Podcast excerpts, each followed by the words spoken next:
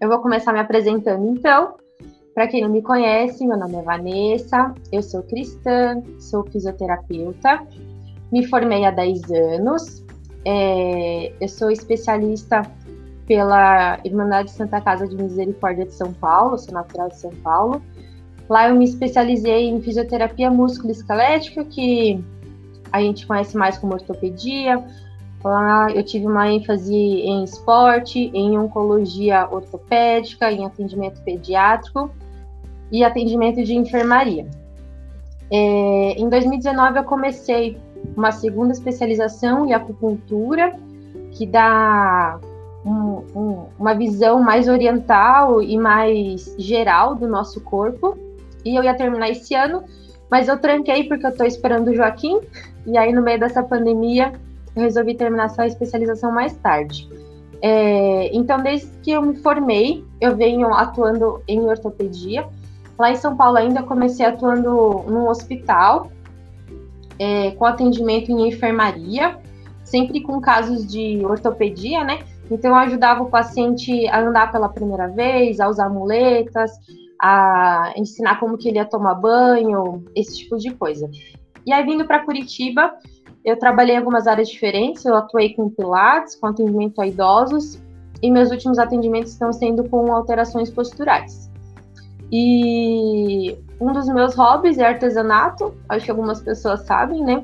Eu gosto bastante de crochê, faço um pouquinho de aquarela, ponto cruz, de lettering, me arrisco algumas coisinhas assim. Sou apaixonada por cachorros, faz pouco. faz um ano aí que eu tenho um cachorrinho, e foi um, era um dos meus sonhos da minha vida. E eu gosto muito de ler. E aí depois vocês vão entender porque eu tô falando tudo isso para vocês, mas essa sou eu. E aí, desde a nossa da nossa formação do Safiras, da organização, e desde o nosso primeiro encontro, nós usamos o texto da mulher virtuosa, que está lá em Provérbios, capítulo 31, versículos de 10 a 30. A gente se baseou nesse texto, e aí eu trouxe para vocês alguns versículos é, que eu achei bem interessante. O 13 fala assim: De bom grado trabalha com as mãos. Então, particularmente, é um versículo que eu gosto muito, né? É, versículo 15 diz: é ainda noite e já se levanta e dá mantimento à sua casa. Então a gente percebe que essa mulher era uma dona de casa, né? Ela cuidava do seu lar. É, versículo 16: Planta uma vinha com as rendas do seu trabalho. Ou seja, a gente lembrando lá da apresentação da Bárbara, que foi em fevereiro, é, a gente entende que essa mulher era uma mulher empreendedora, né? Inclusive, quem perdeu ou quer ouvir de novo a apresentação da Bárbara, assim como a apresentação sobre devocional e nossa discussão sobre vida financeira, nós temos os links das, das apresentações, os áudios disponibilizados é, em podcasts, né, de forma gratuita. Então é só vocês entrarem em contato com a gente que a gente passa para vocês. É, versículo 20. Abra mão ao, ao aflito e ainda estende ao necessitado Aqui eu entendo que essa mulher ela era cuidadora, cuidadosa, né? cuidadora. Ela cuidava de todas ali ao seu redor. É, 25. A força e a dignidade são os seus vestidos, e quanto ao dia de amanhã, não tem preocupações. E é um versículo que eu acho que cabe muito a nós no tempo de hoje, porque a gente se preocupa muito, né, com o que a gente está fazendo é, hoje o que a gente tem para fazer no, nos dias seguintes e ela não tinha preocupações, né? Então acho que ela vivia muito o dia de hoje e acho que é um versículo interessante para a gente sobre autocuidado também. E aí o versículo 27 é, diz assim: Atende ao bom andamento da sua casa e não come o pão da preguiça. E aí eu entendo que ela não era procrastinadora, né? Que ela não tinha preguiça de fato. O que muitas vezes hoje em dia também é, acaba nos acometendo, né? Ou seja, ela era dona de casa, tinha um trabalho formal, era esposa, era mãe, e me leva a entender que ela tinha uma dupla, se não uma tripla jornada de trabalho. E aí eu pergunto para vocês, quem que não se identifica com, com esse papel, né? É, pode ser que você não seja dona de casa, é, ou que você não tenha um trabalho formal, ou que você não seja esposa, você não seja mãe, mas eu sei que você tem aí pelo menos uma dupla jornada de trabalho, né? Quem hoje não tem, né? É muito difícil a gente encontrar alguém que não tenha. E aí eu pergunto para vocês, como que a gente dá conta de fazer tudo o que a gente faz? Ter uma dupla jornada de trabalho e dar conta de tudo, sabe? É, será que tem tempo para o autocuidado na nossa vida? Será que a gente é, abre mão da nossa vida? A gente abre mão de cuidar de nós para fazermos tantas outras coisas? Esse é o que eu queria trazer para vocês, isso que eu queria trazer para vocês. E eu queria que essa apresentação fosse, na verdade, é, gerasse reflexão para vocês. Então, vão anotando aí alguns pontos mentalmente ou no papel, é, o que vocês acharem interessante aí para vocês. Tem um neném comigo. então, autocuidado é, tem um termo específico para autocuidado em vários estudos, que é chamado self-care. E a Organização Mundial de Saúde é, definiu o autocuidado como um conjunto de atitudes e hábitos bem-vindos ao corpo, à mente e à sociedade. Eu acho muito interessante a gente ter esse parâmetro é, tão geral, assim, é, tão específico de vários pontos das nossas vidas, porque lá quando me formei há 10 anos atrás, a gente aprendia a tratar uma artrose de joelho. E hoje a gente aprende a, tra a tratar um indivíduo que tem artrose de joelho. Quando a gente fala no indivíduo, a gente pensa nele globalmente.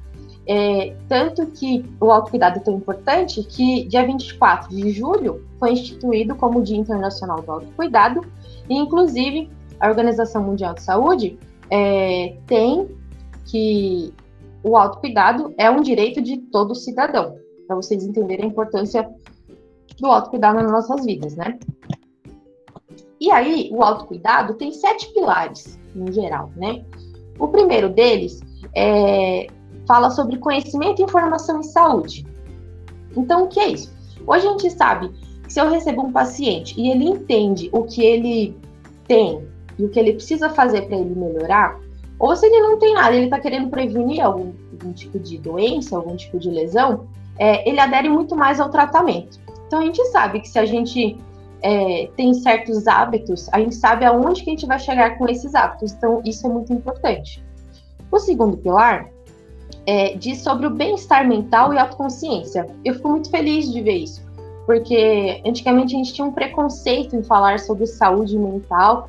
Eu via muito isso desde o começo da minha formação. Se parar para pensar, 10 anos não é, não tá tão longe da gente, né? É, e ter isso é, sido trazido para os nossos dias de hoje, eu acho que é muito importante.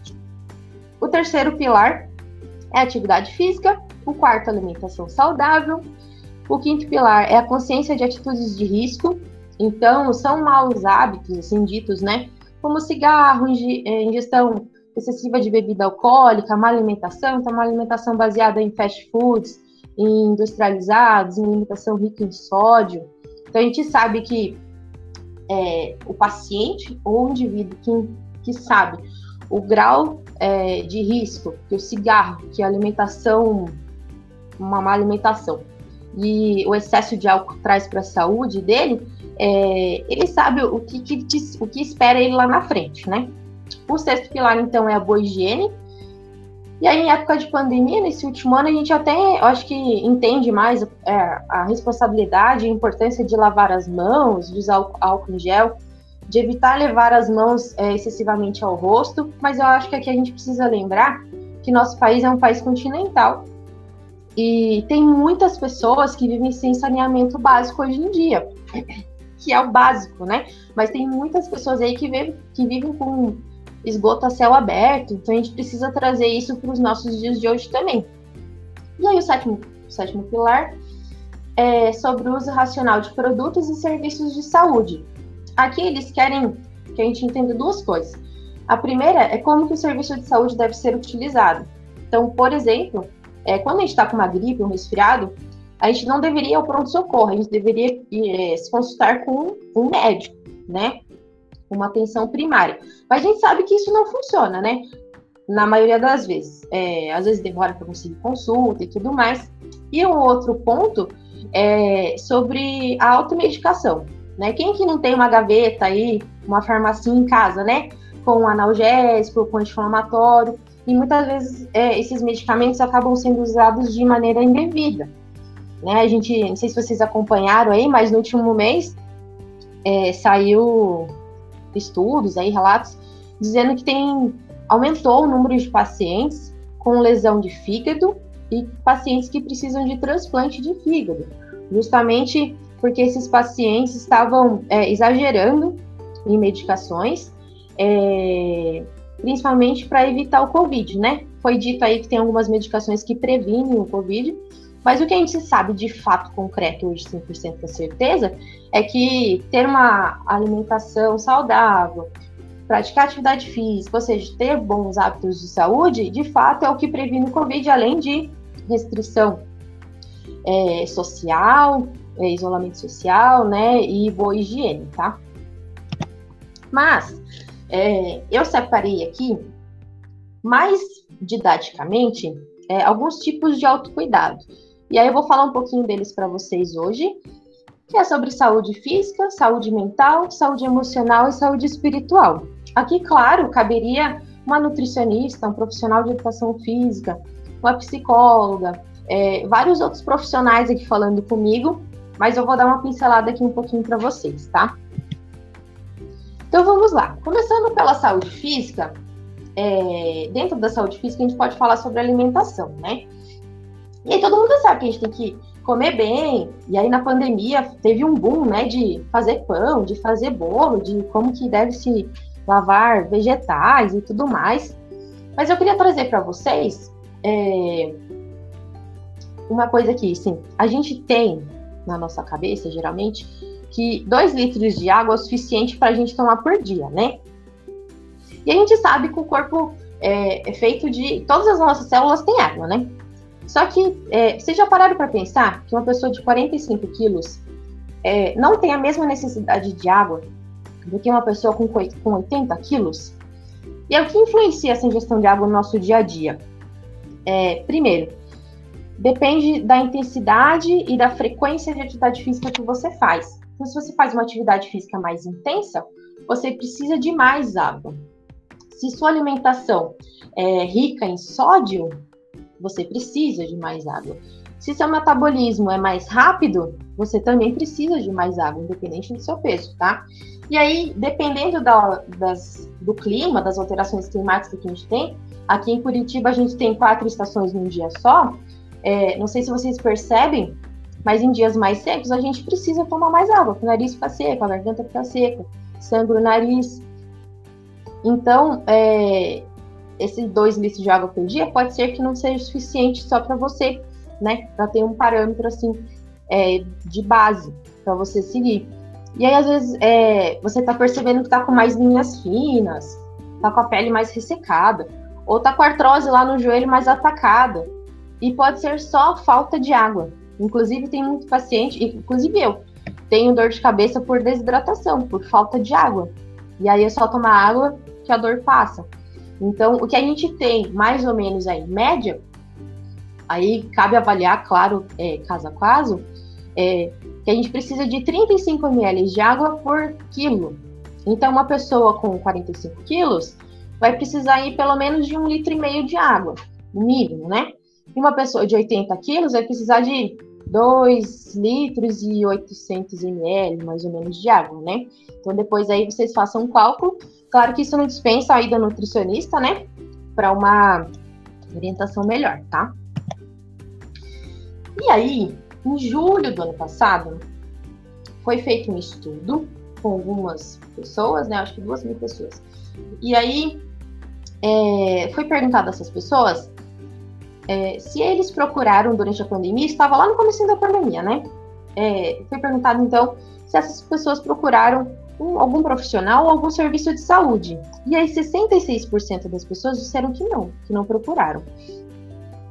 E aí, é, quando eu vi esse número, eu fiquei espantada, porque eu atendi durante a pandemia, agora que eu reduzi meus atendimentos, e a gente observou uma queda do número de atendimentos, mas 66% das pessoas pararam de procurar algum serviço de saúde, é muito, porque é, principalmente quem tem uma doença de base, né? Se você tem é, diabetes, se você tem hipertensão ou alguma outra doença é, que você precisa de acompanhamento, você não pode parar de se cuidar, porque estamos na pandemia. Claro que temos restrição, temos isolamento social, mas a gente tem também atendimento online. Óbvio que não é a mesma coisa, mas já é alguma coisa, né? E aí 34% dessas pessoas é, procuraram um médico, depois um nutricionista, depois um farmacêutico e 8% procuraram outras, outros profissionais, né? E a gente sabe, assim, que nós, mulheres, nos cuidamos muito mais que os homens. É, tem muitas doenças que acometem mais as mulheres, tem uma prevalência maior em mulheres, é, mas a mulher que se cuida, ela cuida das pessoas ao seu redor também.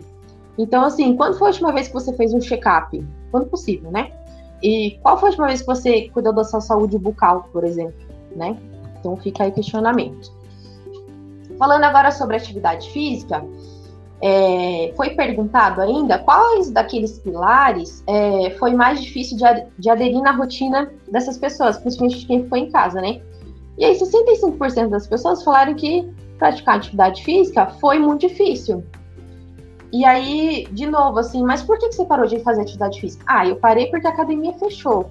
Porque eu gosto de ir no parque fazer a minha atividade física. Mas a nossa vida não para. A gente já está um ano em pandemia e a nossa vida está aí. Então, se você usava a pandemia ou ficar em casa como desculpa, é, ah, vou me dar o luxo de comer fast food, ou ah, vou ficar um tempo sem fazer atividade física, vou esperar a academia voltar. Então quer dizer que você está esperando aí um ano, e sei lá quando que essa pandemia vai acabar. A gente torce para acabar o mais rápido possível. E a gente tem que lembrar que faxina, limpar a casa, infelizmente, não é considerada atividade física. O mínimo de atividade física que a Organização Mundial de Saúde nos recomenda é fazer 30 minutos diário. E aí não, não estão falando de intensidade, tá? É só falando de, de praticar alguma atividade física. É, ou uma hora de atividade física um pouco mais intensa, de assim, dia não, tá? E aí, agora falando um pouquinho sobre saúde mental, é, a gente pode dizer que saúde mental, então, é cuidar da mente é investir em estudos e novos aprendizados, eu acho que é colocar a mente em funcionamento, né? E eu, por exemplo, eu fiz alguns cursos é, da minha área como fisioterapeuta e fiz alguns cursos sobre crochê também. Aprendi um monte de coisa nova. É, é difícil porque é online e tudo mais, mas eu tinha uma meta de desde que eu me formei é, participar de pelo menos algum simpósio, um congresso por ano para me manter atualizado. E querendo ou não, ter feito esses cursos é, não deixou minha mente parada, né?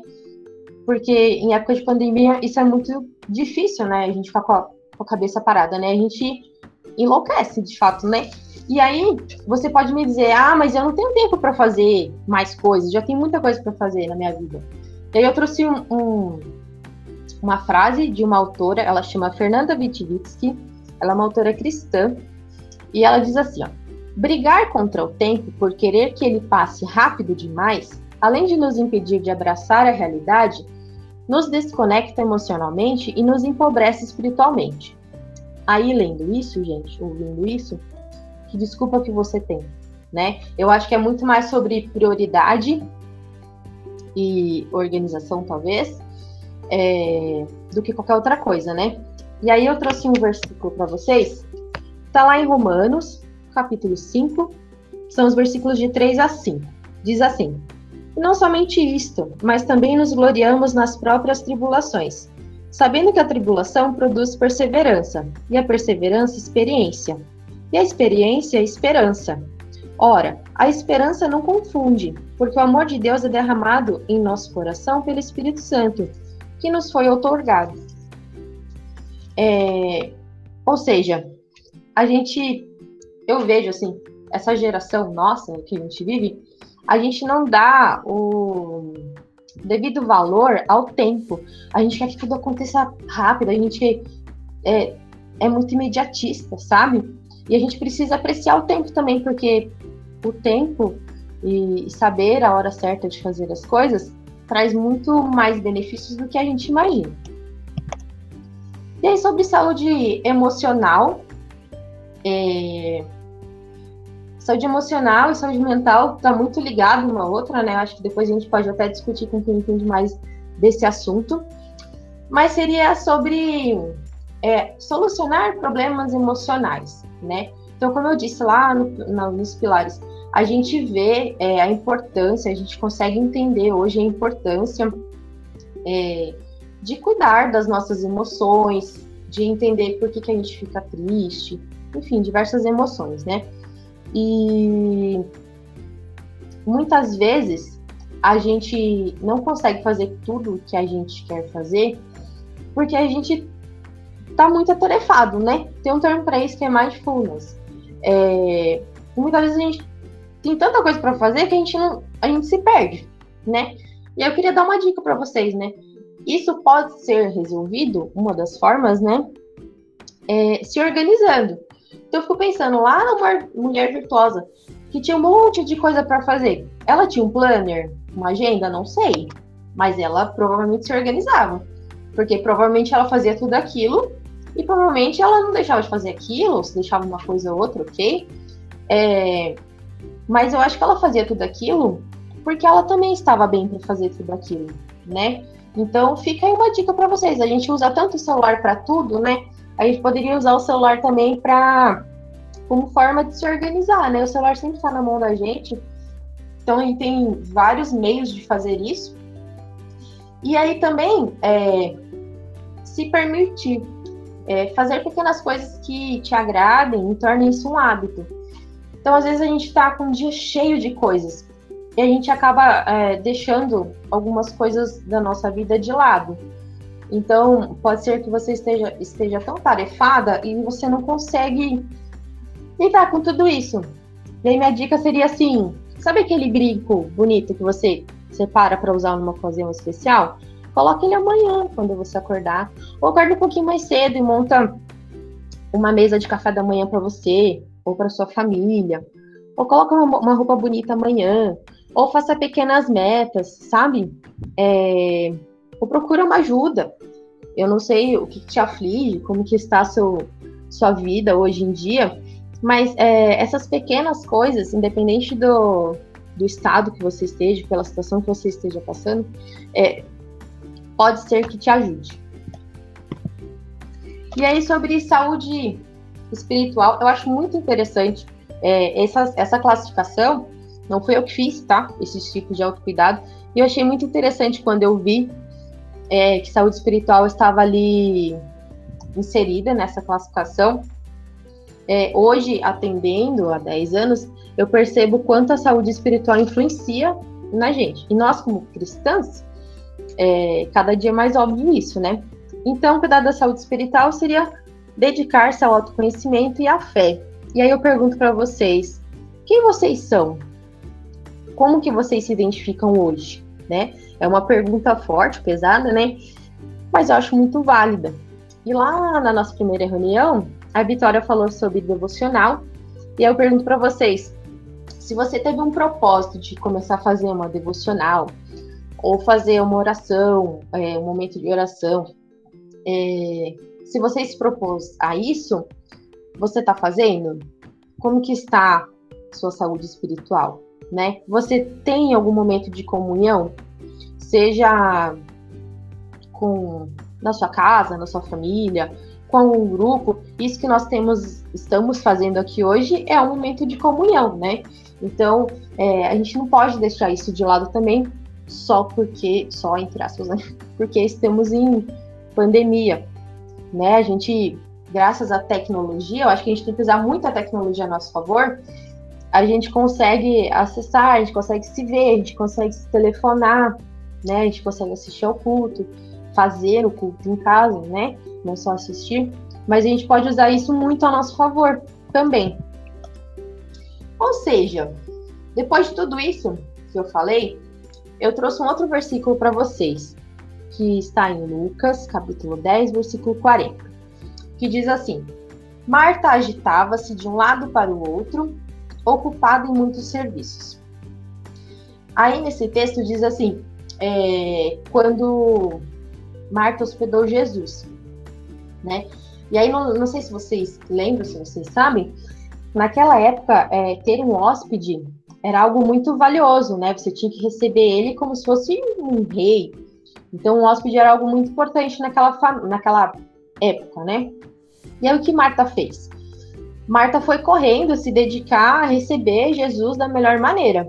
Então, sabe o que ela fez? Foi arrumar casa, foi fazer alimentos, pães, enfim, ela foi, ela ficou preocupada com isso. E Maria, que era sua irmã, é, ficou sentada ouvindo Jesus. Ou seja, ela ficou servindo, né? E aí Marta é, pergunta a Jesus, é, eu não lembro muito bem as palavras, mas, ela, mas algo assim, olha, eu tô aqui correndo para lá para cá, você não, não se incomoda com a Maria tá aí só sentada?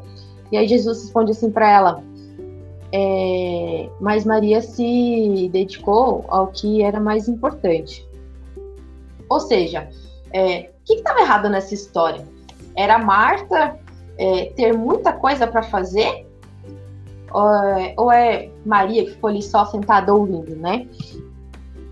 E aí, é, a errada, o errado, a coisa errada nessa história, na verdade, foi Marta ter se esquecido de priorizar aquilo que era importante. Então, é, o errado não foi ela ter muitos serviços. Assim como nós, a gente tem dupla jornada de trabalho, isso não é errado.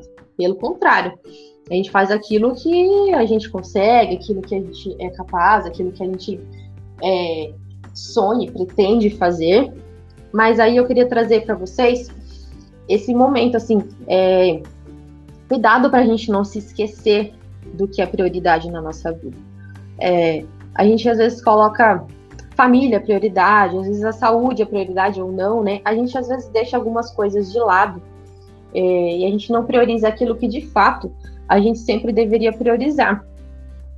E aí eu trago para vocês que a saída para isso tudo para nossa vida de hoje em dia é ser como Marta e Maria ao mesmo tempo.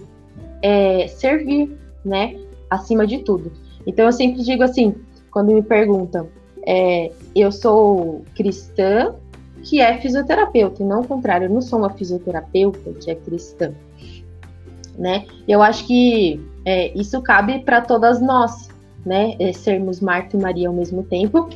E eu penso também que a mulher virtuosa, ela só conseguia fazer tudo aquilo que ela tinha para fazer porque ela se cuidava, sim, mas é porque ela era Marta e Maria ao mesmo tempo, porque ela priorizava o que tinha que ser priorizado. E aí, é, vocês podem falar, ah, mas como que eu vou conseguir fazer isso? Como que eu vou dar conta de fazer tudo isso? Gente, a gente só consegue fazer. Primeiro que servir é, deveria ser a nossa identidade como cristão, né?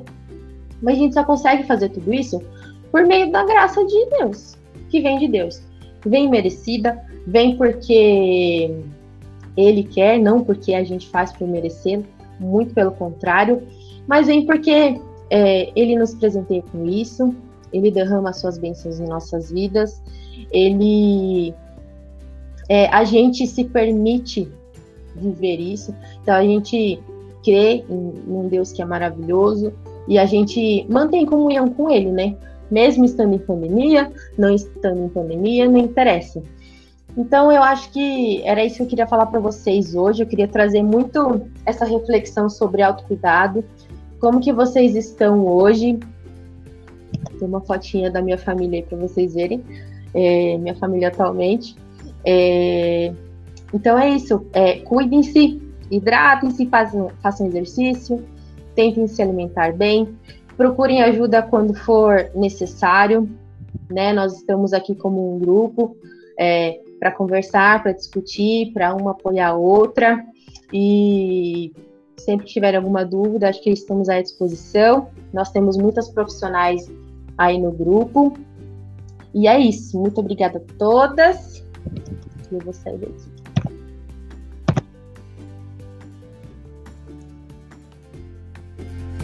thank